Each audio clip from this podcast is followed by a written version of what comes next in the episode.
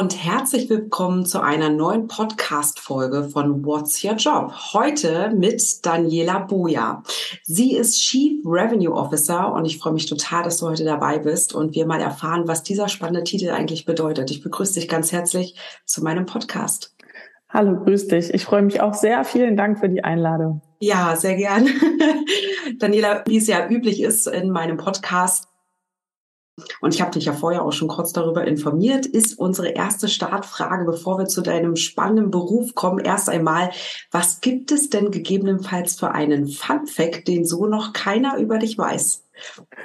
Genau, da habe ich natürlich ganz lange nachgedacht, äh, was ich uns äh, sozusagen heute präsentiere. Ich glaube, was wenige von mir wissen, ähm, tatsächlich im, im Alltag ist, ähm, dass ich in der Kindheit war ich ein sehr, sehr aktives Mitglied der Freiwilligen Feuerwehr und habe das auch total gerne gemacht. Äh, das ist, glaube ich, echt ein ungewöhnliches Kinderhobby. Vielleicht jetzt nicht, wenn man vom Land kommt, so wie ich, aber so als Stadtkind ist man dann doch eher irgendwie so Hockey, Fußball, ne, hat dann so normale Sachen. Und wir sind dann tatsächlich irgendwie mit der alten Dorffeuerwehr raus und haben da auch auf Events teilgenommen. Da gab es dann auch Wettbewerbe und das hat mir immer total viel Spaß gemacht, da tatsächlich nur Uniform zu tragen. Also wenn da jemand mehr darüber wissen will, ich habe zu einem alten Kollegen gelernt, der hier in Hamburg bei der Freiwilligen Feuerwehr ist. Das kann man auch noch als Erwachsener machen. Das fand ich total spannend. Ach, Wahnsinn. Und hattet ihr da mal einen, weiß ich nicht, einen Einsatz oder irgendwas, wo ihr mal ausdrucken musstet als Jugendliche? Ja, wir hatten Glück, das haben natürlich dann immer die Erwachsenen gemacht, sozusagen da die Freiwillige Feuerwehr die dann im Dorf verteilt war und tatsächlich noch, wie man sich das vorstellt, über so eine Sirene zusammengerufen wurde. Da hat sich einer bereit erklärt, das den Jugendlichen beizubringen. Ähm, und dann gab es tatsächlich auch ein bisschen Theorie. Ähm, dann gibt es unterschiedliche Aufgaben, die man da machen kann. Und ich war tatsächlich immer dann auch Gruppenführer äh, in meiner kleinen Aufgabengruppe. Und wie gesagt, das hat total Spaß gemacht, war irgendwie ganz besonders. Und ich freue mich immer heute noch, wenn ich irgendwie junge Menschen sehe oder so, ein, so eine Feuerwehr ist irgendwie für mich immer noch so ein bisschen besonders. Das ist, äh, glaube ich, irgendwie was, was nicht jeder weiß. Das ist ja total spannend. Ja, tatsächlich hört man das, glaube ich, nicht äh, von jedem, dass er in der Jugend bei der Feuerwehr gearbeitet hat. Wahnsinn. Also total spannender Fun Fact über dich. Und äh, ja, ich danke dir total, dass du den mit uns geteilt hast. Und ich finde es auch sehr spannend, dass man das immer noch in Erwachsenenalter. Aber klar, das, ich kenne das auch von Dörfern, dass es da ja auch immer noch die freiwillige Feuerwehr gibt. Ja, das heißt, das brauchen die ja auch in diesen Gegenden. Ähm, und Gott sei Dank gibt es da so tolle Menschen, die sich dafür immer noch engagieren, wenn wirklich mal was ist. Ich glaube, die werden ja dann von ihrem Job auch quasi äh, abbestellt ne? und ähm, dürfen dann sozusagen los, um dann dabei zu unterstützen. Ne? Genau, also es ist ein Ehrenamt ähm, sozusagen, was dann auch den Effekt hat, dass wenn es dann losgeht, muss man natürlich, egal wo man ist, dann auch los. Gibt's aber auch in Hamburg. Also ist auch, man kann auch mitten in Hamburg in die Freiwillige Feuerwehr. Das hatte mich dann nämlich überrascht, ähm, als er dann im Vorstellungsgespräch gesagt hat, er ist bei der Freiwilligen Feuerwehr, hatte er mich natürlich sofort. Großartig. Und ich glaube, ähm, du sagtest vorhin, du warst Gruppenführerin. Du hast quasi in der Kindheit schon so ein bisschen angefangen, dich auf deine Zukunft vorzubereiten. Ne? Jetzt im Kind Ne? Genau, Brände löschen und Gruppen führen, genau, das ist sozusagen. Ähm, und tatsächlich auch ähm, diese Feuerwehrausscheid heißt das dann tatsächlich in der Fachsprache, möchte ich es mal nennen, ist dann so ein Wettbewerb unter den Jugendfeuerwehren. Ähm, das fand ich damals auch schon total spannend. Also sowohl die Gemeinschaft, ne, dort einfach die unterschiedlichen Menschen kennenzulernen, wo kommt ihr her, in, ne, wo kommt ihr, was macht ihr, ähm, aber natürlich auch dann sich gegeneinander messen ähm, und gucken, wie steht das eigene Team.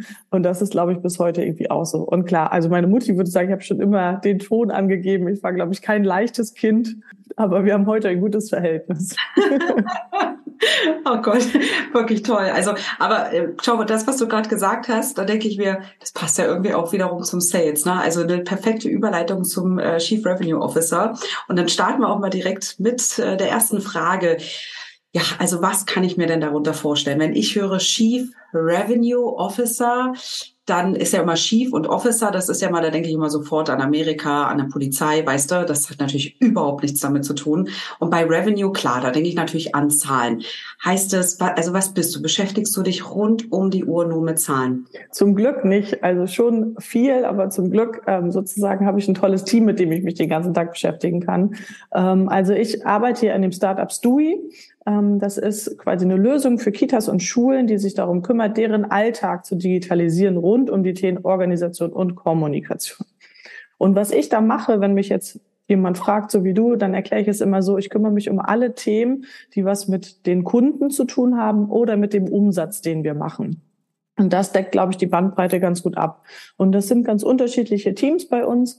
Ähm, das fängt an sozusagen im Marketing, die natürlich dafür zuständig sind, dass man uns kennt, auf uns aufmerksam wird und mehr erfahren möchte. Dann geht es in den Vertrieb, ähm, also zu den Kollegen, die die Plattform sehr, sehr gut kennen und natürlich auch die richtigen Argumente aus dem Hut zaubern, äh, damit jemand davon überzeugt ist. Das machen wir in Deutschland, aber auch in acht europäischen Ländern. Wenn die Kollegen einen guten Job machen, was sie zum Glück alle miteinander tun, dann geht es weiter in den Kundenservice oder Customer Success, wie auch das Neudeutsch heißt. Die Kollegen kümmern sich dann darum, dass der Kunde richtig gut äh, bei uns anfängt, richtig gut startet, sich aktivieren kann ähm, und natürlich auch, dass er einfach die ganzen Anwendungsfälle, die jetzt quasi auf ihn zukommen, ähm, dass ihn das nicht so überrollt, sondern dass er da in die richtigen Bahnen gelenkt wird dass er dann während der Zeit, die er mit uns verbindet ähm, oder verbringt als Applikation, glücklich zufrieden ist. Aus Kundensicht natürlich immer auch wichtig, um dann mit uns natürlich langfristig eine Geschäftsbeziehung einzugehen. Das ist immer so das Ziel. Dann habe ich noch mal eine Abteilung, die kümmert sich nur um das ganze Ausschreibungsgeschäft, weil wir ja Business to Government Sales machen. Das heißt, wir ähm, vertreiben unsere Applikation auch an öffentliche Einrichtungen. Das funktioniert dann häufig über Ausschreibung. Ähm, in Deutschland, da haben wir ein gesondertes Team für was sich dann darum kümmert, das sind natürlich nochmal andere Kompetenzen, die da gefragt sind. Und damit das alles gut läuft und wir an den richtigen Stellen dann wiederum die richtigen Zahlen parat haben, sowohl in die Zukunft gerichtet, aber auch in die Vergangenheit gucken, was hat es uns denn jetzt gebracht, haben wir noch ein Operations-Team. So muss man sich das grob vorstellen. Genau. Und das Chief davor heißt eigentlich nur, dass ich auch noch Mitglied einer anderen Gruppe bin, nämlich der C-Levels bei Stewie. Das sind ähm, sechs tolle Persönlichkeiten, mich eingeschlossen und wir kümmern uns darum, dass das Unternehmen vorangeht. Wir haben unterschiedliche Aufgaben. Ähm, einer kümmert sich sozusagen um Company Building, das ist der CEO. Ähm, dann haben wir jemanden für Finanzen, Accounting, People, jemanden für die Strategie, M&A und zwei Kollegen, die sich um Produkt und Tech kümmern, sozusagen als CTO und CPO. Und zusammen nennt man das dann das C-Level oder ganz platt Geschäftsführung, könnte man auch sagen. genau.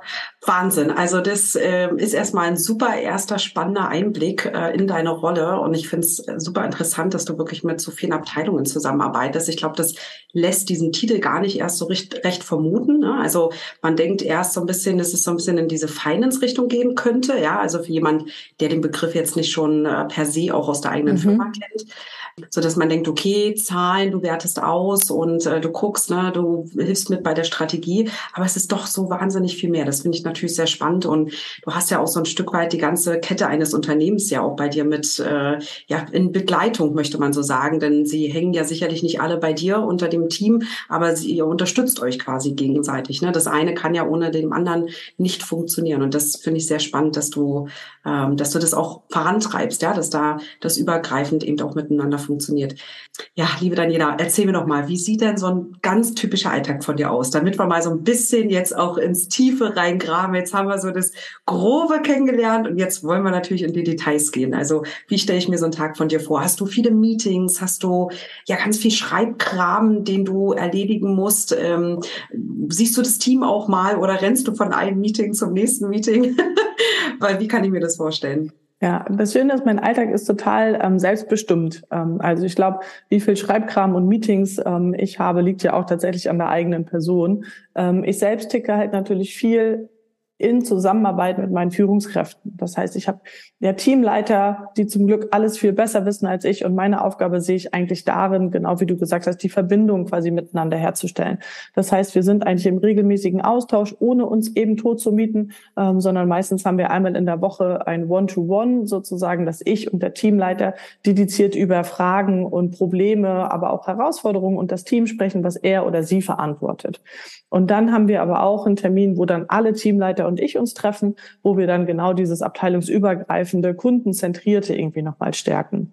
Dann habe ich natürlich auch Termine mit meinen C-Level-Kollegen, wo es dann da wieder darum geht, was braucht das Unternehmen, was braucht die Organisation, was sind da eigentlich gerade für Themen, wo wir auch mal ganz operativ was abstimmen können, wo wir aber auch viel darüber reden, wie wollen wir eigentlich miteinander arbeiten wir nennen das ähm, Störgefühle. Also gibt es irgendwo Dinge, ähm, die auch mal irgendwie auf den Tisch kommen, ähm, weil wir schon daran glauben, dass es tatsächlich, je besser es oben läuft, irgendwie in dem Team, desto besser kann man das, glaube ich, auch runterkaskadieren ähm, und dann einfach, wie es sich für ein Startup gehört, schnell nach vorne gerichtet agieren ähm, und trotzdem halt irgendwie nicht selber überholen. Ich glaube, das ist so ein bisschen die Kunst, die alle Startups irgendwie umtreibt, ähm, ob sie jetzt ganz neu gegründet sind oder so wie wir, quasi schon eine Stage weiter. Wow, also auch das ist, äh, klingt wieder sehr interessant und ich glaube, da die Balance sicherlich zu halten, ja, und da auch immer zu gucken, da sicherlich auch jedem ein Stück weit gerecht werden zu können und nicht nur dem eigenen Teamleitern, also quasi den eigenen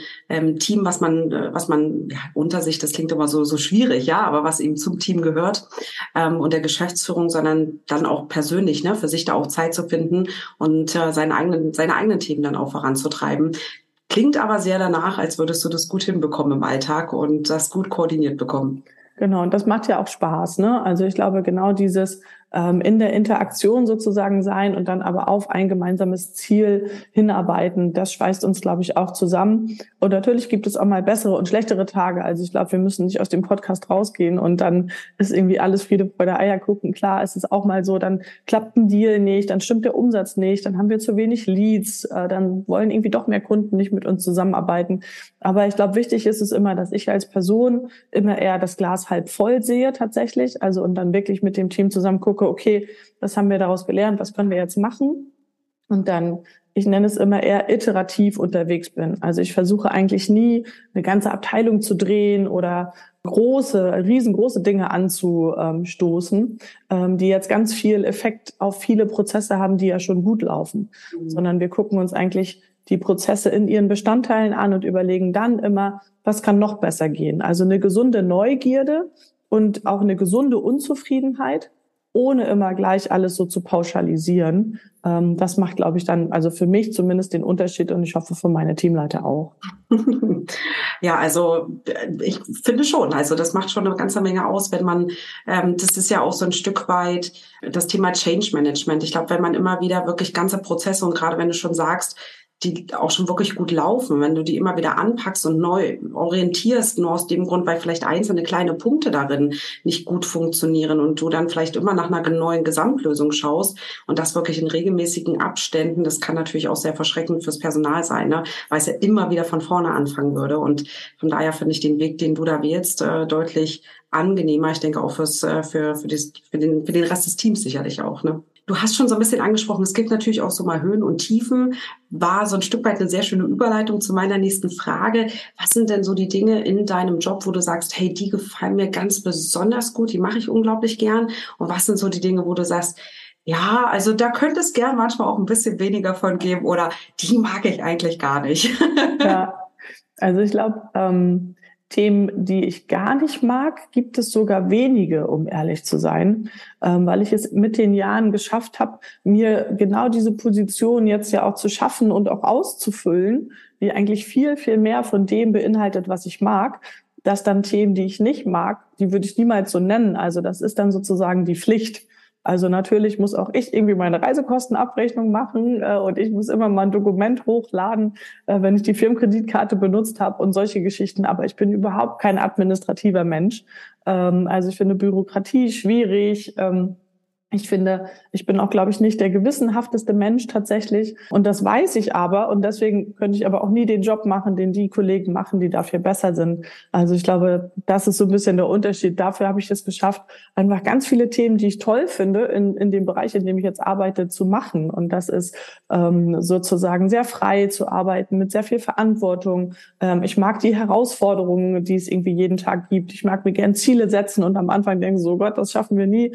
Und dann läuft man eben irgendwie gemeinsam los. Ähm, und ich glaube, wenn man es schafft, in, in dem viel mehr zu agieren, dann sind die anderen Themen irgendwie okay. Aber noch viel ungerner mache ich tatsächlich irgendwie Haushalt oder solche Geschichten. Also ich glaube, ich bin dann irgendwie eher, da wäre ich, glaube ich, richtig schlecht drin tatsächlich. ich muss sagen, kochen kann ich auch gar nicht. Genau, also, aber kochen könnte ich zum Beispiel auch gar nicht. Das mache ich auch total ungern. also da gibt's ja Gott sei Dank auch äh, viele Delivery Services, ja, die man im Notfall nutzen kann für solche Dinge.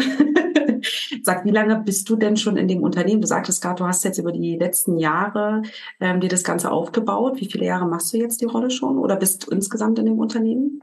Genau, bei Stui bin ich tatsächlich erst ab Februar diesen Jahres, also noch relativ neu. Ähm, das heißt seit Februar 2022. Ich habe vorher ähm, bei Statista gearbeitet. Da hatte ich eine ähnliche Rolle von dem Aufgabenschwerpunkt, aber das Unternehmen war größer. Und ich fand einfach bei Stui tatsächlich es total spannend, das mit aufzubauen Ne, auch das treibt mich natürlich an, irgendwie neue Dinge zu entwickeln und Dinge mit aufzubauen und wirklich zu sehen, wie kann das Unternehmen größer werden und wie möchtest du sein, wenn wir 250, 500, 1000 äh, Mitarbeiter sind und da wirklich auch noch mehr auf die Unternehmenskultur einwirken zu können. Und natürlich ist das Thema Digitalisierung von Schulen gerade als Mutter von zwei Kindern eins, was mich auch einfach jeden Tag umtreibt und wo ich tatsächlich mich auch schwierig zurückhalten kann, wenn ich aus der Schule noch einen Brief bekomme, der dann zerknüllt ganz unten im Ranzen gelandet ist und oder eine neue App äh, vorgestellt wird, mit der ich das Essen meiner Kinder an und abwählen kann und wir aber einfach drei Tage brauchen, um uns da einzuwählen und ich würde uns schon wirklich als digital affin einschätzen. Äh, da möchte ich nicht sehen, wie das andere Eltern irgendwie gemacht haben und hoffe, dass jedes Kind was zu essen bekommen hat in der letzten Woche, als es wieder losging in Hamburg. Wahnsinn, oh wei, das hört sich wirklich schlimm an. Also ich glaube, das ist wirklich ein ganz, ganz großes Thema, was du da ansprichst, was dringend vorangetrieben werden muss, neben der allgemeinen Bildung und neben dem allgemeinen Zuständen, zum Teil auch in den Schulen oder in den Kindergärten, wobei ich glaube, da die Kindergärten schon noch mal ein ganzes Stück weiter sind als äh, manche Schule. Ähm, wie alt sind deine Kinder, wenn ich fragen darf? Die sind ähm, sechs und acht. Also die haben jetzt im August Geburtstag und dann sind sie sechs und acht. Das heißt, einer oder eine geht schon in die Schule und einer kommt oder geht in die Schule? Genau, meine Tochter ist in der zweiten Klasse, ist jetzt in die zweite Klasse gekommen und mein Sohn ist gerade in die Vorschule gekommen. Ah. Ganz wichtige Unterscheidung für ihn natürlich zwischen Kita und Schule und findet bei ihm insbesondere jetzt auch schon in der Schule statt, in der er dann auch eingeschult wird nächstes Jahr. Deswegen war dieser Gebäudewechsel und der Wegwechsel, also für ihn war das jetzt am Montag hatte er gerade da den ersten Tag, war das schon nochmal ein größerer Schritt, ähm, als wir vielleicht auch gedacht haben. Toll. Aber jetzt ist heute ist Donnerstag und jetzt ist er schon wieder ganz stolz und in seinem Alltag angekommen. Ist auch toll zu sehen, wie schnell sie sich da anpasst. Ne? Ich glaube, da können wir uns noch ein bisschen was von abschneiden. Ja, Wahnsinn, ne? Die sind ja noch, äh, die haben ja noch ganz, ganz viele Möglichkeiten, alles aufzunehmen. Und für die ist das natürlich auch nochmal ganz spannend, dann den nächsten Schritt zu gehen. Aber da hast du natürlich dann ja auch mit, ähm, ich sag mal, ganz privat hast du ja auch dann natürlich sehr, sehr viel miterlebt, ne, in, in deiner Zeit und kannst da sicherlich auch sehr, sehr viel Wissen mit in die Firma reinbringen. Und vielleicht ein ganz kurzer Ausflug. Normalerweise mache ich das nicht, aber ich finde es super spannend, was ihr da macht. Und ich finde es so wichtig, was ihr beitragt zur Gesellschaft. Deswegen willst du mal ganz kurz einen Einblick geben, was genau ihr verkauft? Ich habe ja kurz, schon kurz angerissen, dass es um die Digitalisierung im Bereich Organisation, Kommunikation geht. Das klingt jetzt relativ abstrakt, aber es ist natürlich aus Elternsicht sozusagen kannst du dein Kind einfach in der Applikation direkt krank melden und rufst jetzt nicht im Sekretariat an und das machen vielleicht gerade zehn andere und dann hast du es am Ende vergessen. Du kannst auch direkt sagen, wie lange es krank ist, wie lange es in Quarantäne ist, dass der Corona-Test positiv war, ohne jetzt die direkte Kommunikation zur Schule abschneiden zu wollen. Aber es gibt einfach bestimmte Dinge, die machen keinen Unterschied, ob man sie telefonisch oder per App übermittelt. Und du kannst natürlich aus Lehrerperspektive viel zielgerichteter kommunizieren. Du musst dir nicht erst eine Klassenliste bauen und daraus vielleicht einen E-Mail-Verteiler, sondern die App weiß natürlich selber, welches Kind ist in welcher Klasse. Wir wissen dann auch, was sind die Kontaktdaten der Eltern, beziehungsweise die brauchen wir gar nicht, weil es ja über die Applikation und über Codes funktioniert und pushen dann die Nachrichten auf das Telefon der Eltern. Die werden direkt in deren Sprache zum Beispiel übersetzt oder können auch vorgelesen werden oder als Sprachnachricht übermittelt, was natürlich auch wieder dazu führt, dass Kommunikation einfach besser wird, weil es in der Landessprache funktioniert, vielleicht auch für Eltern, die nicht so gut lesen können oder andere Barrieren haben, die es trotzdem irgendwie ähm, dann lesen, hören und, und natürlich auch konsumieren können. Und das ist nur ein kleiner Ausschnitt sozusagen aus dem Bereich Kommunikation. Und bei Organisation geht es dann tatsächlich auch in Richtung ähm, den Unterricht über Telefonkonferenzen stattfinden zu lassen, wenn es jetzt Wechselunterricht war oder zukünftig ne, Distanzunterricht, wenn sowas vielleicht wieder stattfinden muss, hoffen wir alle nicht. Wir können aber auch die Hausaufgaben übermitteln ähm, und solche einfachen Dinge, wie gesagt, die einfach im Moment, glaube ich, häufig untergehen und dann vielleicht sogar auf, für Frust sorgen auf der einen oder anderen Stelle. Und wir sagen immer, wenn das geregelt ist, dann bleibt natürlich wieder mehr Zeit als Lehrer für die wichtigen Dinge, aber auch als Elternteil, wie du gesagt hast, man bekommt einen ganz anderen Einblick in den Alltag seines Kindes. Und das ist total schön, daran einfach mitzuwirken. Ähm, und das macht wirklich Spaß. Und es gibt auch tolles Feedback ähm, von den Schulen bis hin irgendwie zu selbst gebastelten Karten, die wir da zu Weihnachten bekommen. Ähm, also es ist einfach schön zu sehen. Es ist eine ganz tolle Zielgruppe, für die man arbeiten kann. Ja, das klingt total, also absolut. Und ich finde wirklich, ich finde es ganz beeindruckend, dass ihr euch darauf spezialisiert habt und dass ihr das vorantreibt. Letzten Artikel gelesen über Finnland, die sind ja sehr, sehr weit voran mit ihrer Schulpolitik. Und ähm, da ist es so, dass jeder Schüler mit Beginn der Schule ein, ähm, äh, ich weiß jetzt nicht, ob es ein iPad, aber ein, äh, ein Tablet bekommt, um dann Ziel für die ist einfach, dass die sagen, die möchten nicht, dass die Kinder mit ihren schweren Rucksäcken und den schweren Büchern immer zur Schule gehen müssen, ne? sondern dass die eben das iPad haben und da sind alle Informationen drauf, die wichtig sind und die auch übermittelt werden. Und ja, da sind andere Länder schon ein ganzes Stück voran und von daher finde ich das großartig, dass ihr euch als Unternehmen das Ziel gesetzt habt, wirklich das Thema ganz stark voranzutreiben und das auch auszubreiten. Also ich wünsche euch da wirklich nur das Beste, ähm, dass das auch, dass ihr da ganz, ganz viele Kunden draußen finden werdet, die das umsetzen, so dass es hoffentlich zum zur Normalität in unserem Land irgendwann wird. Denn das wäre wirklich sehr, sehr wünschenswert. Und ich bin mir sicher, dass da viele Mütter, die vielleicht den Podcast mithören, dem zustimmen werden, ja.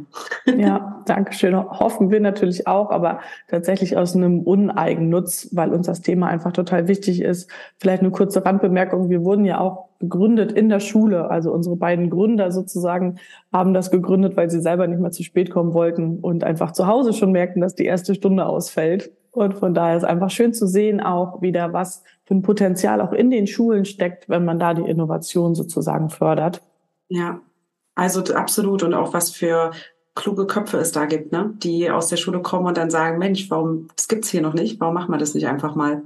Dann ähm, vielen Dank für diesen kurzen Einblick in dem, was ihr tut, in dem, was ihr macht und in dem, was ihr vertreibt. Und lass uns wieder zurückkommen zu mhm. deinem Job. Ähm, eine ganz, ganz allgemeine klassische Frage, die vielen immer wieder brennt auf der, auf den, wie sagt man, auf den, auf der Zunge liegt. Wie viele Stunden arbeitest denn du so in der Woche als CRO? Also ist es so, dass, dass immer, dass man hat ja oft dieses klassische Bild von dem C-Level, dass die von morgens bis abends in die späten Stunden bis in die Nacht hinein arbeiten. Ist es bei dir auch so oder hast du eine einigermaßen geregelte Arbeitszeit?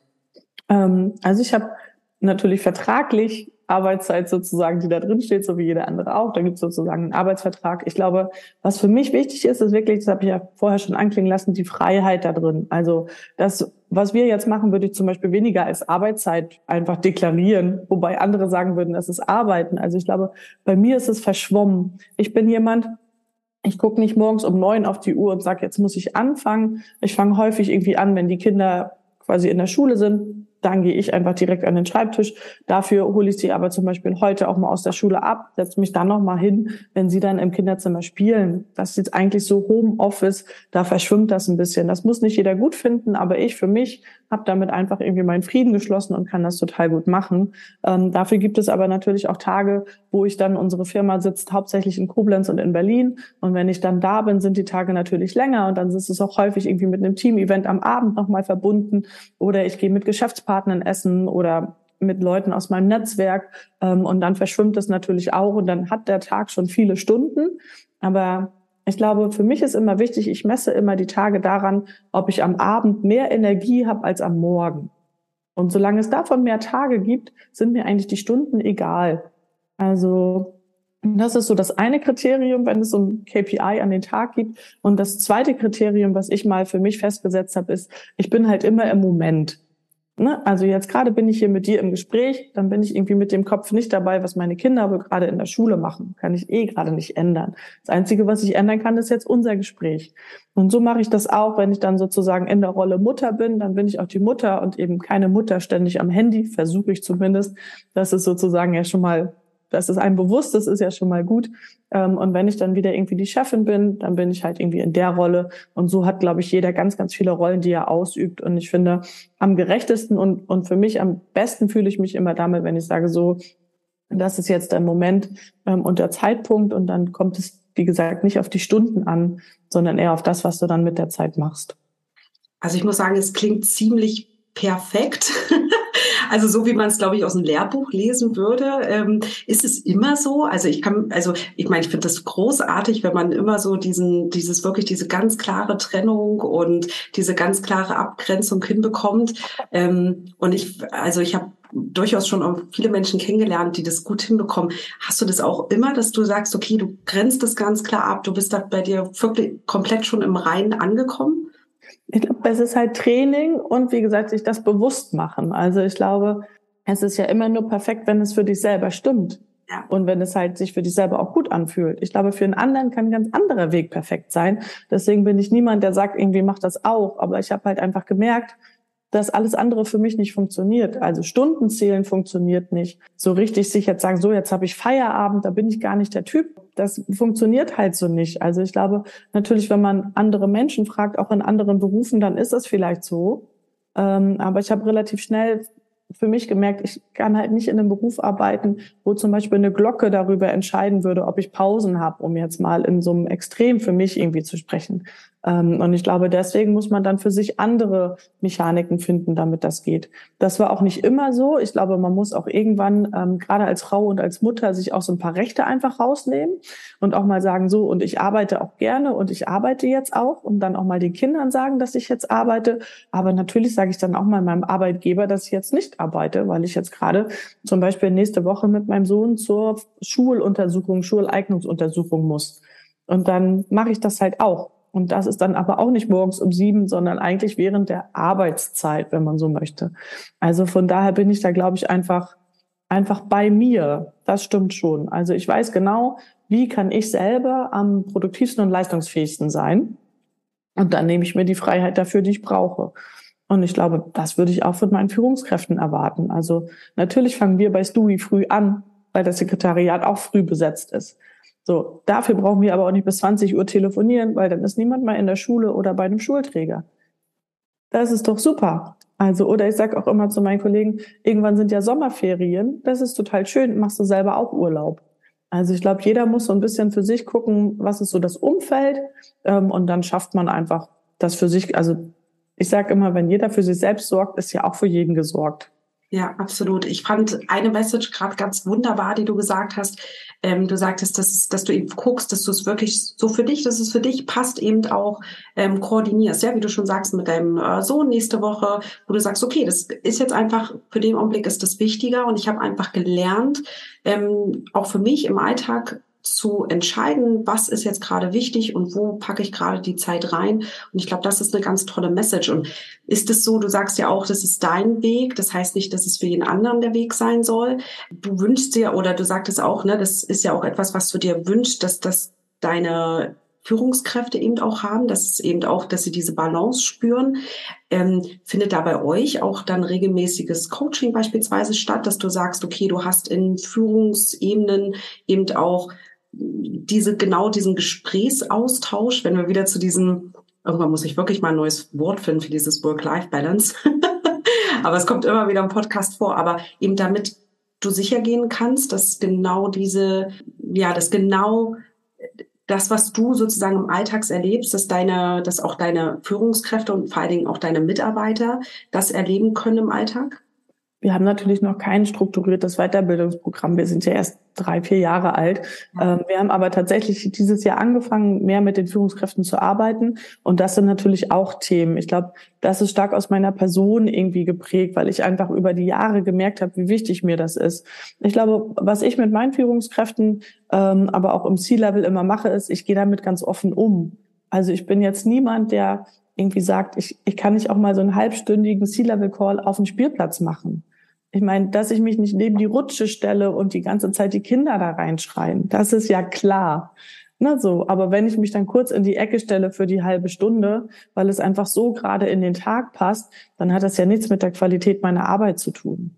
Ne? Also von daher, ich glaube. gerade einmal klatschen, weil ich finde das ein ganz, ganz tolle, äh, wirklich ganz toll, was du sagst. Es kommt nicht darauf an, wo ich bin, was ich tue. Das definiert überhaupt nicht die Qualität meiner Arbeit. Also das äh, verdient wirklich einen Applaus. Mache ich jetzt nicht, weil das tut in den Ohren weh bei einem Podcast. Aber das finde ich eine ganz, ganz tolle Aussage. Entschuldige, da, da musste ich dich jetzt einmal unterbrechen. Danke.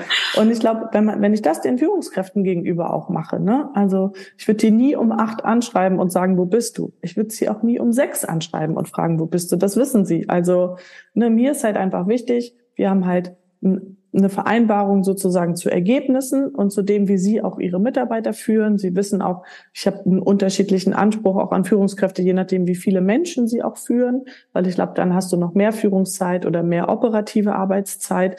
Ähm, und wir reden halt drüber und ich nehme sie halt wahr. Und wenn ich das Gefühl habe, Mensch, bei dir ist gerade was nicht in der Balance, dann spreche ich es halt an. Und ich glaube, dafür, also wäre es halt schön, wenn es eine Fortbildung gäbe, aber ich glaube, am Ende ist es so ein bisschen, sich das selber auch zugestehen. Und ob du dir das zugestehst, kommt halt wieder eher auf das Umfeld an, in dem du bist. Und wenn du das Gefühl hast, irgendwie so, ey, Daniela hat doch neulich irgendwie, ich hatte zum Beispiel einmal einen Call, das war auch sehr lustig. Ähm, wir haben immer freitags um 14 Uhr Team-Call, das ist mit dem größeren deutschen Vertriebsteam. Und ich war aber beim Friseur und der war halt einfach noch nicht fertig. Und dann habe ich den wirklich geschrieben, fangt schon mal an, ich sitze halt noch beim Friseur. Ich hatte das eigentlich total gut getimt, dachte ich, aber meine Haare sind einfach, es hat einfach alles nicht geklappt. Und dann haben wir beim Friseur, wir waren dann aber fertig, war dann, glaube ich, so 10, 15 Minuten zu spät, was aber bei einer Stunde auch schon viel ist. Und bin dann aber noch in den Termin gestampelt und meinte so, ja, jetzt bin ich da, es tut mir leid, aber als Frau hat man einfach auch viel mehr Termine, die viel länger dauern als als Mann, dass man sich so wohlfühlt in seiner Haut. Und dann war auch gut. Und ich glaube nicht, dass da jetzt einer gedacht hat, so oh Gott, jetzt geht die ne, so in der Arbeitszeit zum Friseur oder so, sondern ich finde, das macht einen ja auch so nahbar. Und ähm, deswegen, ich glaube, ich werde, also ich wurde das letzte Mal noch wieder, als ich in Koblenz war, darauf angesprochen, Mensch, dann musst, musst du nicht eigentlich mal wieder zum Friseur. Weil das spricht sich natürlich auch so ein bisschen rum und das ist doch total schön. Also. Ich finde das auch großartig, denn ich finde, das ist ja oft hängt es ja auch viel von den Führungskräften ab. Und ähm, man sagt ja auch, das kommt ja nicht von irgendwo her, dass man eben auch in einer gewissen Vorbildfunktion ja auch als Vorbildfunktion fungiert. Ähm, und genau das finde ich, es ist ja nun mal so, dass Mitarbeiter, ähm, ob nun die direkten oder die nicht direkten, ja, die dann zu deinen äh, Teamleitern gehören, äh, zu deinen Führungskräften, die schauen ja schon auch nach oben, ne? Schauen, wie handhabst du denn Führung, ja? Wie lebst du das? Wie lebst du deinen Alltag? Und wie können, wie frei können auch sie ihren Alltag leben? Und ich glaube, umso mehr, das kann ich mir zumindest gut vorstellen, umso mehr Freiheiten sie das Gefühl haben, auch Freiheiten wahrnehmen zu können und ihren Alltag gut zu, ja, zu gestalten, ähm, umso angenehmer wird es ja auch für sie. Denn am Ende des Tages, und ich finde, das ist etwas, was ich mir wünschen würde, dass das jeder so macht, geht es ja darum, dass das Ziel einfach erreicht werden muss. Wie man das Ziel erreicht, ist ja am Ende völlig egal. Ob ich das mit vier Stunden in der Woche schaffe oder mit 40 äh, Stunden in der Woche schaffe oder was auch immer. Ähm, das, es, es geht ja wirklich nur darauf, es kommt ja darauf an, dass wir das erreichen, was wir erreichen wollen. Ja, und ich denke, das also so von dem, was ich wahrnehme, von dem, was du sagst, finde ich, lebst du das sehr gut nach außen. Ja, ich habe zum Beispiel in der, in der Position, wo ich vorher war, immer sonntags gearbeitet oder regelmäßig, weil es mir einfach total viel Freiheit für die Woche gegeben hat. Ne, da habe ich mich dann so strukturiert, das waren so ein, zwei Stunden, aber es war wirklich regelmäßig, entweder als die, wenn die Kinder noch geschlafen haben oder dann so am Nachmittag, ne, wenn man ein bisschen Familienzeit hatte. Ähm, und dann hat auch mal ein Kollege zu mir gesagt, ja, aber das heißt ja, du schaffst deinen Job nicht unter der Woche wo ich da dachte, nee, das stimmt nicht. Also ich glaube, auch das müssen wir den Leuten zugestehen. Also es war ja keine Erwartungshaltung an mich, das zu machen. Ähm, und ich habe mir aber auch nicht die zwei Stunden dann unter der Woche wieder abgeknapst, indem ich jeden Tag eine halbe Stunde weniger gearbeitet habe. Also ich glaube, es ist immer so ein bisschen irgendwie sich die Waage halten. Ähm, und natürlich gerade als Führungskraft, und ich würde mich schon auch als sehr ambitioniert ähm, einfach und auch als sehr leistungsbereit einschätzen, dann gehört das halt dazu, finde ich, aber das Maß möchte ich auch selber bestimmen. Und das ist, glaube ich, wieder der Unterschied, was wir eingangs gesagt haben. Wenn mich jetzt jemand zwingen würde, am Wochenende zu arbeiten, das würde, glaube ich, clashen. Ähm, aber wenn ich es quasi freiwillig mache, dann ist es okay. Wenn es mir jetzt ein Mitarbeiter regelmäßig erzählen würde, dann würde ich schon mal fragen, Mensch, warum und was sind das für Themen? Und auch eben genau diesen Gesichtspunkt, tut es dir gut oder tust du es aus einer falschen Erwartungshaltung auch? Ja, absolut. Ja, ich glaube, so ein Stück weit ist es immer noch so eine Denkweise, die immer noch sehr verhaftet ist. Ja, das heißt eben so dieses, wenn ich etwas tue am Wochenende oder eben genau auf diese Zahlen zu gucken, wie viele Stunden habe ich jetzt gearbeitet und passt das alles zu dem, was ich irgendwie mache. Und ich, ja, ich glaube, dass die Zeit jetzt mit Corona da sicherlich schon einiges gebracht hat, dass da sicherlich schon viel Umdenken stattfinden konnte und auch stattgefunden hat. Aber ich würde mir wünschen, dass das noch weiter, weit darüber hinausgeht. Ja, dass es eben nicht dieses, es muss jetzt dieses 9 to 5 sein, was wir eben immer im Hinterkopf haben, sondern es kann völlig variieren und gibt uns somit viel, viel mehr Möglichkeiten. Und somit brauchen wir gar nicht mehr dieses klassische Wort Work, Life, ja, sondern es fließt ineinander zusammen. Und gerade das macht es dann auch so wunderbar und so angenehm für einen ganz persönlich und ganz. Ja, zumindest in, in den Teilen ähm, des, des Arbeitslebens, in denen wir unterwegs sind. Ne? Ja. Da muss man ja auch differenzieren. Also also im Studium habe ich viel in der Gastronomie gearbeitet und da habe ich bewusst immer äh, nach 19 Uhr und am Wochenende gearbeitet, weil da gab es ja dann sozusagen fast, glaube ich, das Doppelte an Stundenlohn. Ne? So das ist dann natürlich wieder, aber es ist halt auch ein ganz anderes Setting äh, als das, wo wir beide herkommen. Absolut. Ich, ich sag mal so, der würde der Bahnfahrer ähm, das, äh, gleiche leben, was wir leben, dann hätten wir öfter Probleme. Ja, auf, äh, hier in Berlin, auch wenn wir da öfter mal warten auf eine S-Bahn. Aber das liegt sicherlich nicht daran, weil der Bahnfahrer jetzt sagt, oh, naja, ich hatte mal kurz einen privaten Weg, aber ich komme gleich. Ne? Also ich stimme dir zu, ne? in den Bereichen, wo es möglich ist. Ich glaube, da ist es toll, wenn wir da diese Denkweise annehmen. Aber zurück äh, zu deiner, wobei es, wir bleiben ja, sind ja in deiner Rolle geblieben, aber jetzt vielleicht noch mal so ein Stück weit in, in diesen Sales-Bereich rein. Chief Revenue Officer hat ja wirklich, also das ist ja der, die Hauptdomäne ist ja dort auch ein Stück weit der Sales. Ähm, würdest du sagen, dass Sales immer noch eine sehr starke Männerdomäne ist oder hat sich das mit den Jahren jetzt auch ein Stück weit verändert? Hm, also ich glaube, es ist immer noch männerdominiert, häufig von der Anzahl der Mitarbeiter leider.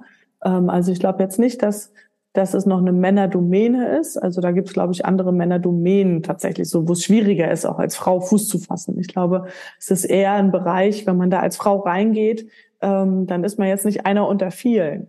Ne? Also bei uns im Vertriebsteam sind es leider auch noch zu wenig. Es sind auch bei Stui im Führungskreis irgendwie noch zu wenig. Das zieht sich dann so ein bisschen durch. Da arbeiten wir aber irgendwie aktiv dran. Und ich glaube, da kann man selber als Role Model agieren. Und wir haben zum Glück auch ganz viele tolle andere Führungskräfte und Mitarbeiterinnen, ähm, die da irgendwie ihren Weg gehen und andere quasi auch anziehen. Also deswegen würde ich schon sagen, ja, es ist noch leider ein, ein eher männliches Arbeitsumfeld. Ich finde es super, dass, dass du sagst, es verändert sich schon ein Stück weit. Und ich würde ganz gerne gleich das mit äh, zum Anschluss nehmen, denn ich habe gesehen, dass du äh, bei Women in Sales mitmachst und auch bei Mission Female. Das war ja auch äh, Miriam van Strahlen, äh, die letzte Dame, die ich interviewen durfte in unserem Podcast. Und was genau machst du da? Warum hast du dich entschieden, genau für diese beiden Projekte dich zu engagieren? Ja, also bei, bei Women in Sales das sind tatsächlich gar nicht nur Frauen. Wir haben auch vereinzelt Männer irgendwie dabei, sondern es geht tatsächlich, ist es eher eine Initiative, mehr Frauen auch in den Vertrieb zu holen.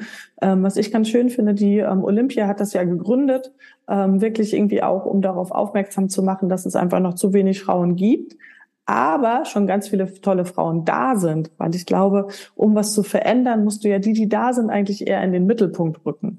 Und deswegen treffen wir uns da auch regelmäßig. Es gibt auch regelmäßig Veranstaltungen, ähm, wo man auch dazukommen kann. Wir haben ähm, Vorträge, die wir hören. Es ist einfach ein tolles Netzwerk, was hauptsächlich über eine digitale Kommunikationsplattform läuft, aber auch immer wieder sozusagen offline. Für mich jetzt hier Hamburg, Berlin auch irgendwie Treffen anstehen. Ähm, und da ist es einfach toll zu sehen, dass echt in den ganz unterschiedlichen Professionen Position innerhalb des Vertriebes ähm, sich Frauen irgendwie engagieren. Und für mich persönlich ist es ähm, ein super Netzwerk, auch um sich auszutauschen. Ähm, also zum Beispiel gucken wir jetzt gerade irgendwie im Operations, wo geht die Reise hin? Also Revenue Operations, das sind sozusagen die, die sich wirklich darum kümmern, dass alles läuft, alles getrackt wird, alle Tools irgendwie laufen, wenn man das so übersetzen möchte und dann sich einfach in dem Netzwerk mal auszutauschen, wie macht ihr das? Welche Aufgaben liegen bei euch im Operations, welche nicht?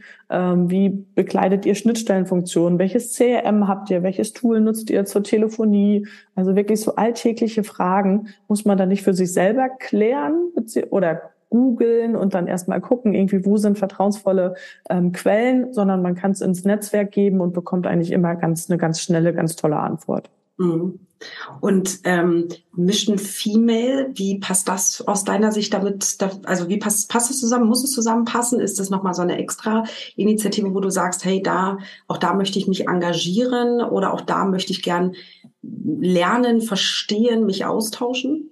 Äh, Mission Female, da bin ich persönlich ähm, hingekommen, weil ich einfach einen Kreis von Frauen gesucht habe, die mich inspirieren, also die ein ähnliches Mindset haben, ähm, auch dazu stehen, dass sie gerne arbeiten, gerne Karriere machen, auch gerne erfolgreich sind ähm, und das sozusagen nicht irgendwie auf einem Spielplatz oder wo auch immer verstecken müssen, sondern die einfach sagen irgendwie, ich ich will alles haben im Leben, auch wenn das irgendwie sehr egoistisch klingt, aber so, ich möchte eine Familie, ich möchte irgendwie eine Karriere, ich möchte ein Privatleben, äh, vielleicht möchte ich mich auch noch sportlich irgendwie ausleben oder wer weiß was. Ähm, und so bin ich zu Mission Female gekommen. Und das ist natürlich mittlerweile wirklich ein Herzensthema und auch einfach eine Herzensgruppe für mich.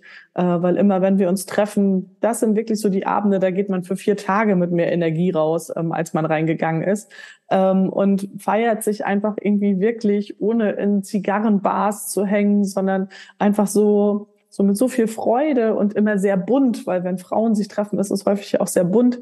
Ähm, das ist irgendwie total das schöne Bild und es passt beides sehr gut zusammen, weil es mir einfach darum geht, Frauen zu fördern. Ähm, ich glaube wirklich daran, ähm, dass man, ich weiß nicht, ob du diesen Spruch kennst, ähm, aber man sagt ja, wenn man eigentlich selber irgendwie Erfolg hat ähm, und auch andere Frauen fördern kann, dann sollte man es einfach aktiv tun. Und das versuchen wir zum Beispiel ähm, auch im Recruiting, dass wir sagen, ey, lass uns mal für jede Stelle, die wir haben, immer einen Mann interviewen, eine Frau interviewen, einen Mann, eine Frau. Einfach nur schon mal, um das gesellschaftliche ähm, Pari-Pari abzubilden. Also es gibt nur mal 50 Prozent davon, 50 davon. Wenn man jetzt sagt, man findet nicht die richtige Frau im Vertrieb, dann stimmt es nicht. Dann hat man nur nicht lange genug gesucht. Man muss leider länger suchen. Ähm, und deswegen versuchen wir wirklich im Recruiting das Pari-Pari zu machen. Oder wir haben jetzt gerade eine Position, wo ich meinte, da ist die Wahrscheinlichkeit schon sehr groß, ähm, dass es eine Frau werden kann, weil da kenne ich persönlich auch viele. Und dann gehe ich die auch an und rekrutiere da irgendwie fleißig selber mit. Großartig. Ähm, also das macht sicherlich auch immer noch sehr viel Spaß, ne? Also dass man da noch mal mit äh, reingeht ins Recruiting.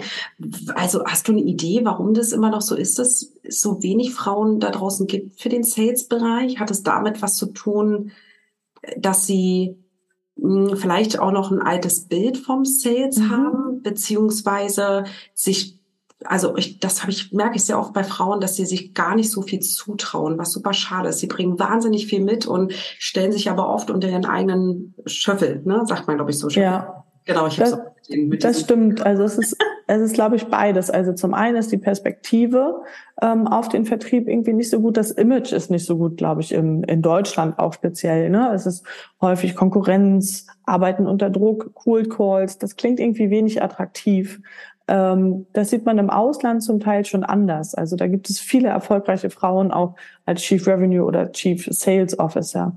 Ähm, ich finde die Perspektive deswegen schade, weil ich es ganz anders erlebt habe. Ich finde, gerade im Vertrieb ist es super einfach, frei zu arbeiten, sich die Arbeit frei einzuteilen, sehr flexibel zu sein, wenn die Zahlen stimmen.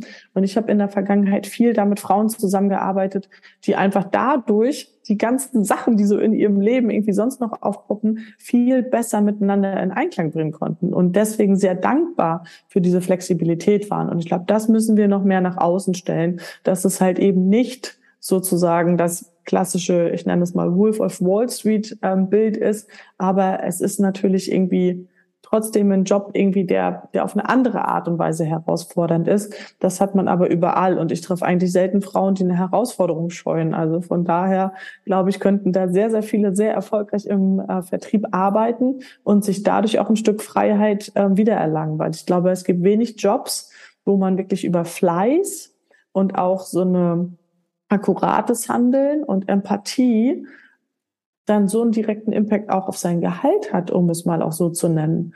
Also ich habe häufig Frauen kennengelernt, wenn die wirklich, wenn die diesen Kniff raus hatten, ohne die Vorurteile im Vertrieb und ein ganz anderes, ähm, ein ganz andere das Gehabe an den Tag gelegt haben, nenne ich es mal, waren die super erfolgreich. Also die hatten die besten Forecasts und die besten Ergebnisse.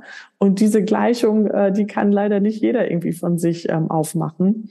Und deshalb hier nochmal der Appell. Das ist wirklich ein toller Job irgendwie auch für Frauen. Und ich sehe auch für mich als, als Führungskraft ist das super wichtig. Zum einen, weil es für mich als Person wichtig ist, im Sinne Female Empowerment, mehr Women in Sales. Aber auch als Führungskraft, weil ich wirklich gesehen habe, die Kommunikation in den Teams ist eine andere, die Stimmung ist eine andere und das ganze Team wird besser. Weil dieser Fleiß und diese ganzen Geschichten, die Empathie, das spiegelt sich auf alle. Plötzlich sind die Sprüche sind immer noch da, es ist immer noch ein lustig lockerer Haufen, ähm, aber es ist schon noch mal einfach ein anderes Miteinander und das tut jedem Team total gut. Ja, absolut. Also dem, dem kann ich nur beistimmen und äh, zustimmen. Ich selber habe ja auch zwölf, zwölf Jahre im Sales, äh, immer wieder in Sales Teams und Sales-Bereichen gearbeitet und die Stimmung ist einfach phänomenal, wirklich. Also es war immer das Schönste war immer wirklich direkt in so einem Sales-Team zu arbeiten. Das war, also es hat einfach wahnsinnig viel Spaß gemacht im Alltag und das, ich glaube, da, man hat auch oft noch so ein Stück weit diesen veralteten Blick ähm, im Hinblick auf Sales, dass man denkt, es ist so eine Ellenbogengesellschaft. Ne? Mhm. Ne? Der andere will der Beste sein. Und da muss ich wirklich sagen, das habe ich in keinem Sales-Team erlebt, in dem ich bisher je gearbeitet habe. Ganz im Gegenteil. Man hat sich da gegenseitig wirklich immer unterstützt. Denn am Ende des Tages, man nimmt sich ja selten irgendwie groß was weg. Man hat ja seine Portfolios, in denen man oft arbeitet. Ähm, und von daher bringt es sogar dem Gesamtteam viel, viel mehr, wenn man sich gegenseitig unterstützt und das Teamziel dann auch erreicht oder vielleicht sogar übererfüllt. Von daher ist das gar keine Ellenbogengesellschaft und von daher unterstützt mm -mm. Aufruf an alle Frauen da draußen, die sich das vorstellen können, in den Sales zu gehen. Also vielen, vielen Dank für diesen ähm, ja kurzen Einblick. Ähm, um den Podcast nicht zu lang werden zu lassen, würde ich ganz gerne noch so auf zwei Dinge vielleicht eingehen wollen. Und ähm, bei dem ersten natürlich der Part, du bist ja auch Führungskraft mhm. in deiner Rolle. Und da würde ich natürlich gerne nochmal verstehen wollen, ähm, zum einen war das immer so eine Passion für dich oder bist du da irgendwie reingekommen in diese Führungsrolle? Was sagst du, findest du gerade an Führung ganz besonders wichtig? Und was macht dir auch ganz besonders Spaß in diesem Bereich? Ja, also ich wusste schon relativ früh, dass ich Führungskraft werden möchte, weil ich einfach Herausforderungen liebe und ich finde, das Arbeiten mit Menschen ist wirklich jeden Tag auch eine Herausforderung tatsächlich. Ähm, und natürlich hat man, glaube ich, auch schon in dem Podcast gemerkt, ich bin, sehr, ich, ich mag gerne Einfluss nehmen und, und Dinge mitgestalten. Und das kann man natürlich dann als Führungskraft, je höher man in dieser Führungskarriere kommt, am besten. Das kann man als Mitarbeiter oder wenn man jetzt eine Fachkarriere macht, die ich auch ganz toll finde, kann man es aber weniger die Unternehmensgeschicke mitgestalten, sondern eher in seinem fachlichen Bereich. Und ich bin jemand, ich ticke ganz stark dann auch über die Unternehmung und gucke, okay, was können wir als Unternehmen auch noch besser machen? Und deswegen habe ich das schnell gemerkt und mich auch aktiv äh, dafür angeboten, weil ich glaube, es ist ja auch als Frau wichtig, immer mal zu sagen, was für Ambitionen man hat und was man sich auch zutraut. Ähm, und das auch gerne, wenn Menschen nicht danach fragen, sondern dass sie einen einfach irgendwie auf der Pfanne haben ähm, und dass es dann nicht wieder irgendwie so ein bisschen ist, so, oh, da schwimmt der nächste Job an mir vorbei, wieso hat er mich denn nicht gesehen? Also ich glaube, da habe ich relativ schnell dafür gesorgt, dass ich gesehen werde. Was ich für eine Führungskraft bin, das könnten wahrscheinlich meine Mitarbeiter am besten ähm, einschätzen. Ich glaube, ich würde sagen, ähm, ich bin nicht die einfachste Chefin. Ähm, das auf jeden Fall wegen dem hohen Leistungsanspruch. Ähm, das habe ich auch schon häufig als Feedback bekommen. Ähm, das kann ich auch total nachvollziehen. Ich bin aber, glaube ich, eine sehr lustige Chefin und sehr umgänglich, zu der man mit jedem Problem einfach kommen kann, weil ich den Menschen immer als Ganzes sehe. Also es gibt immer die Perspektive Mitarbeiter und die private Person. Und ich glaube, nur wenn beides irgendwie harmoniert, dann geht es auch. Ich bin sehr, oder ich versuche sehr empathisch zu sein und wirklich den, den Gegenüber wahrzunehmen ähm, trotzdem, wie gesagt, habe ich einen hohen Anspruch auch an mich, an das Team. Ich wachse einfach gerne. Ich stelle gerne Bestehendes in, in Frage. Ähm, und deswegen habe ich einfach in der Vergangenheit gelernt, ich suche mir einfach Menschen, die ähnlich ticken. Ne? Also in sich natürlich divers sind, je bunter, desto besser. Aber ich glaube, so vom Mindset und von den Motiven muss das schon ähnlich sein. Ähm, und dann läuft man einfach gemeinsam irgendwie schneller in eine Richtung. Ich finde, du passt so perfekt in Sales, wirklich.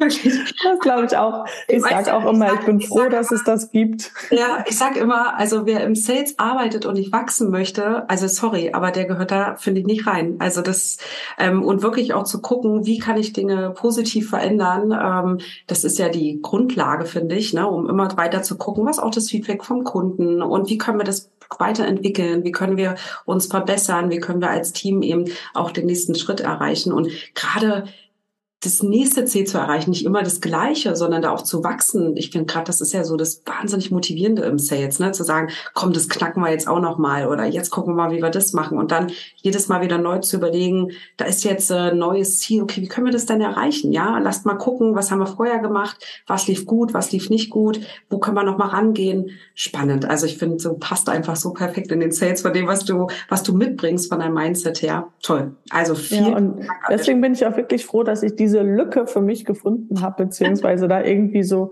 aus so einem Bauchgefühl irgendwie rein bin ja. ähm, und dann wirklich drin geblieben, aber immer eher auf der Seite auch die Prozesse zu gestalten, ne, die Leute mitzunehmen und, und da nicht unbedingt, um effizienter zu werden, sondern effektiver. Ich finde, das ist mir auch zum Beispiel ganz wichtig. Wir wollen nicht einsparen, wir wollen lieber mehr gute Menschen einstellen, die dann einfach ähm, das Beste irgendwie aus dem Tag holen, egal ob es jetzt sechs, acht oder zwölf Stunden sind. Genau, da kommen wir ja wieder zu dem Punkt. Am Ende geht es darum, das Ziel zu erreichen, ne? egal mit wie viel Zeit man es hat. Vielen, vielen Dank. Jetzt würde ich gerne noch so ein paar Kleinigkeiten von dir erfahren wollen, ähm, die ich immer ganz gerne noch mal am Ende stelle. Gibt es denn so Zeitschriften oder gibt es so Messen, irgendetwas, wo du sagst, hey, wenn jemand da draußen mal in diese Richtung gehen möchte, sei es jetzt Sales, sei es als Chief Revenue Officer, was sind denn so die Dinge, wie du dich dann auch weiterbildest, weiterentwickelst, was tust du für dich, was nutzt du dafür, um ja ein Stück weit ähm, ja auch auf den Laufenden zu bleiben. Denn gerade in der Sales-Branche ist das ja nicht nur in der, auch in vielen anderen, gehört das ja zum absoluten A und O. Ja, ich glaube, für gerade den Bereich auch Persönlichkeitsentwicklung habe ich viel Coaching auch in Anspruch genommen. Also ich habe wirklich früh in meiner Karriere darauf gebaut, dass andere Menschen mich schon besser machen im Sinne von Fragen, hinterfragen. Ähm, das hat mir total geholfen, einfach eine bessere Bedienungsanleitung, nenne ich es immer, für mich selber irgendwie zu erstellen und die auch anderen irgendwie artikulieren zu können und dann zu wissen, ich weiß, äh, ich überrolle manchmal, ich überrolle sogar meinen Mann manchmal mit den Ideen für den Kindergeburtstag, ähm, aber es fällt natürlich einfacher, dann mit mir auch umzugehen.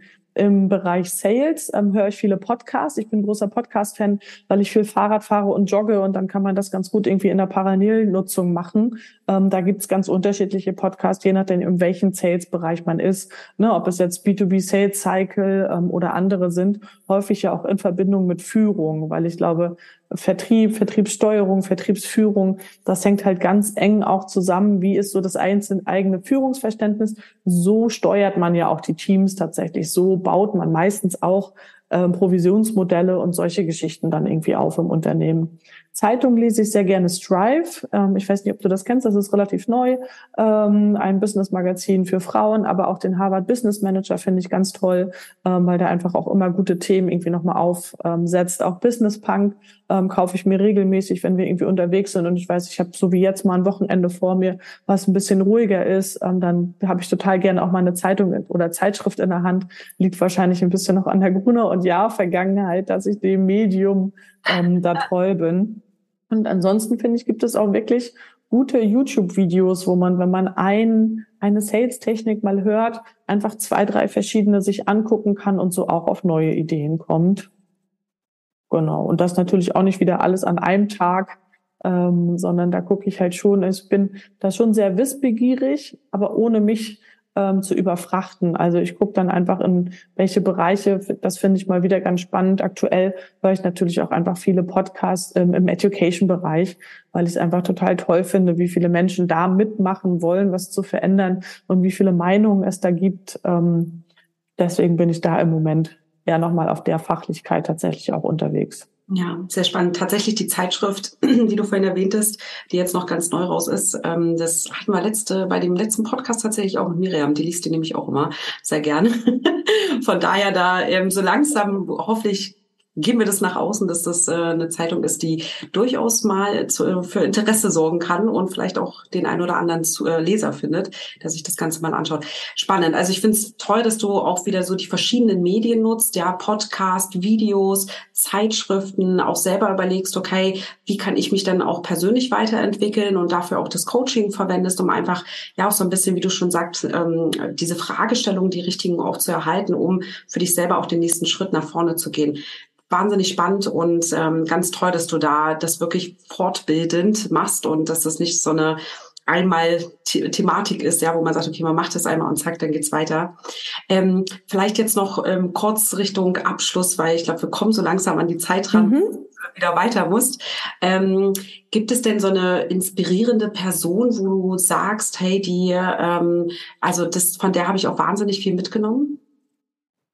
Ich glaube, es gibt jetzt nicht die eine. Ich hatte zum Glück immer tolle Chefs. Ähm, das waren äh, meistens Männer, aber die haben mich immer sehr unterstützt. Und da konnte ich tatsächlich auch im Guten und im Schlechten was mitnehmen. Also ich finde, häufig ist es ja auch toll, habe ich gelernt, auch so in der Retrospektive, wenn jemand ganz anders ist als man selber und so eine ganz andere Landkarte mitbringt, sich dann zu überlegen, okay, warum bringt mich das gerade so auf die Palme oder warum ist das irgendwie gerade anders als das, wie ich es machen würde? Das fand ich immer total schön. Deswegen gibt es da nicht die eine Person, sondern ich versuche mich möglichst viel mit Menschen zu umgeben, die mich inspirieren. Ähm, und das lässt einen selber dann irgendwie wieder auch mehr mit anderen Menschen in die Interaktion treffen. Und deswegen ist es bei mir, glaube ich, eher die Summe der Begegnung als jetzt die einzelne Person. Ach, sehr schön gesagt. Wirklich toll. Dann kommen wir auch schon zur letzten Frage, die ich immer gerne stelle. Was bedeutet es denn für dich im Job und auch im Privaten, sofern man das voneinander trennen möchte, glücklich zu sein? Das ist auch eine ganz schwere Frage zum Abschluss. Ich glaube, für mich ist es tatsächlich ähm, frei und unabhängig zu sein. Also das fängt irgendwie damit an, eigene Entscheidungen treffen zu können. Ähm, natürlich aber auch das Land, in dem wir leben, das muss man heutzutage irgendwie auch sagen, das ist irgendwie auch ein hohes Gut. Es ist ähm, sich dessen bewusst sein, dass das meiste von dem, was schwierig erscheint, das kann ich selber ändern ähm, und diese Selbstwirksamkeit wirklich irgendwie auch leben zu können, das macht mich schon sehr glücklich und auch sehr stolz. Und natürlich auch einfach zu sehen, wie meine Kinder irgendwie groß werden. Und ich sage immer, und meine Tochter hoffentlich eine ganz äh, taffe, starke Frau wird und ein tolles Mitglied der Gesellschaft und mein Sohn ein Feminist und dann habe ich es, glaube ich, irgendwann geschafft. Großartig. Vielen, vielen Dank, Daniela. Das war eine tolle Schlussantwort und ähm, auch ein ganz toller Podcast mit dir. Ich danke dir, dass du dir die Zeit genommen hast und wir sind schon ein bisschen über der Zeit. Ich hoffe, du bist nicht zu spät, falls du das nächste Meeting jetzt hast. Ich danke dir ganz herzlich. Ich wünsche dir ähm, heute noch einen ganz besonderen Tag und ja, an alle Zuhörer da draußen. Ich hoffe, euch hat auch diese Podcast-Folge wieder gefallen und ja, hört doch gerne auch in die anderen Podcast-Folgen rein und ansonsten ansonsten, Daniela, vielen, vielen Dank. Ich wünsche dir einen, ähm, ja, habe ich ja schon gesagt, einen ganz tollen Tag und dann ähm, auch allen da draußen noch eine schöne Woche. Bis dann. Tschüss. Danke für euch auch und für dich. Ciao.